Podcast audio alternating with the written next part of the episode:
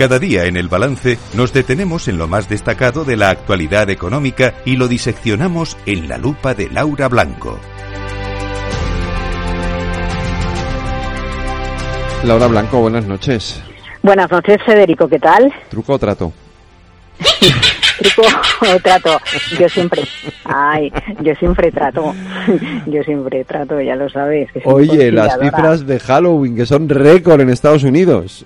Sí, sí, sí. Madre mía, ¿eh? oye, yo tengo que recordar que la fiesta de Halloween, que por cierto tiene su origen en All Hallows Evening, ¿vale? De ahí viene Halloween y es víspera de todos los santos. Es una fiesta de origen celta, ¿eh? Yo lo recuerdo, lo recuerdo para barrer para casa para que barremos para, casa, para casa. Ahora, quienes han sabido monetizar todo esto son los americanos. Mira, es brutal lo que supone Halloween, no solo esta noche, sino lo, bueno, llevan una semana sumergidos en Halloween, ¿no?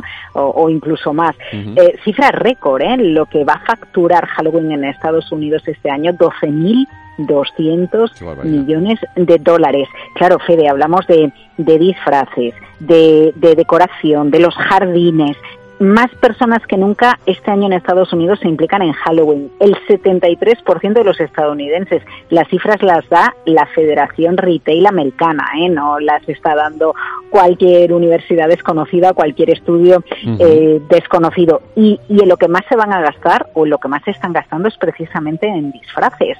Eh, 4.100 millones de dólares de esos 12.200. Así que la inflación no puede con esta festividad, los americanos son muy dados a, celebrarla y, bueno, pues quizás también influye en el hecho de celebrar y gastar más que nunca a niveles récord el hecho de que el mercado laboral estadounidense esté tan fuerte. El otro día me pasaba una compañera periodista, por cierto, una información que sacaba Bloomberg acerca de cómo afecta a la industria de los caramelos la inflación. ¿no? por la subida de, los componentes. Bueno, eso también está ahí, pero no quita no quita que los americanos se disfracen, sobre todo, por cierto, de Spider-Man y de brujas, son los disfraces estrella. ¿Tú hombre, yo no me disfrazo de nada, pero de Spider-Man no, porque no, mucho miedo no me da Spider-Man. En todo caso, del Joker, por ejemplo, algo así, sí. O, a mí el Joker siempre me ha gustado, eh, como, para, como para disfraz, fíjate. Sí, sí. ¿Eh? Eh, porque luego el resto, no sé. son, todos muy, son todos muy típicos. sí, sí. Pero bueno, para que veas, de todas formas, em, es, es importante esta fiesta, pero también lo que va a venir después de esa fiesta, porque en cuanto pase Halloween, ya sabes que en Estados Unidos se ponen el, el, gorro, bueno, de acción de gracias, ¿no? que, es, la, la, temporada de, de, compras navideñas. y, y, otro y otro punto que al final tiene que ver con la economía, porque Federico, sabes que todo tiene que ver con la economía.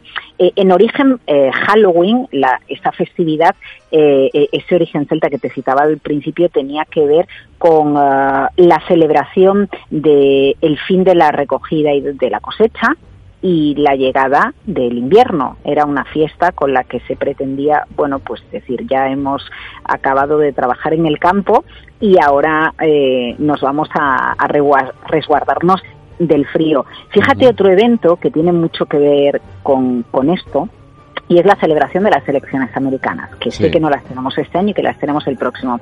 Pero tú sabes que las elecciones americanas se celebran el primer martes después del primer lunes de noviembre. ¿Eh? ¿Por qué se celebran ahí? Por el mismo motivo, porque eh, para que la gente fuese a votar era necesario que hubiera finalizado la cosecha porque si la gente estaba trabajando en el campo no iba a ir a trabajar, la prioridad era el trabajo sobre el voto. Por eso se elige el primer martes después del primer lunes, pero algo engancha con Halloween, que al final eh, lo que se celebra en origen es la recogida de, la cosecha. Bueno, que al final todo está relacionado. Oye, que nos quedan ahora este unos segundos mucho dinero. para que me hables de Ana Patricia. Bueno, pues Ana Patricia hoy ha vuelto a insistir en el temazo con el tejido productivo, los impuestos que se pagan en España y dice que claro, pues que si al final eh, tienes que pagar muchos impuestos, pues pues las empresas se pueden plantear si es a otro lado y, hay desincentivos. Yo eh, voy a darte una de cal y una de arena. Por un lado, si alguien se plantea que se puede ir, es porque puede.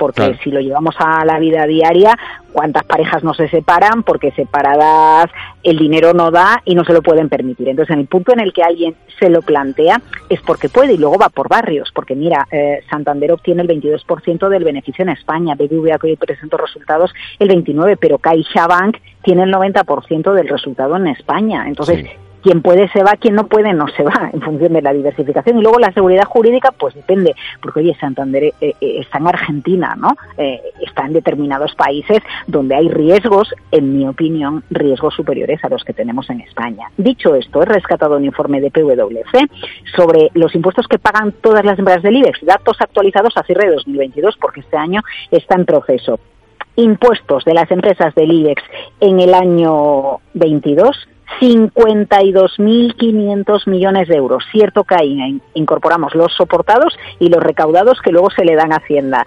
Pero vamos, que la factura crece y al final las empresas del IBEX son un motor para todo nuestro tejido productivo de empleo, de calidad en el empleo, de innovación y arrastran a las pequeñas empresas. Por eso te decía al principio, Federico, hay que hacer un trato, hay que hacer un trato entre el gobierno y las empresas. Eh, Laura Blanco, el jueves más lupa, que mañana es fiesta. Feliz Halloween. Feliz Halloween.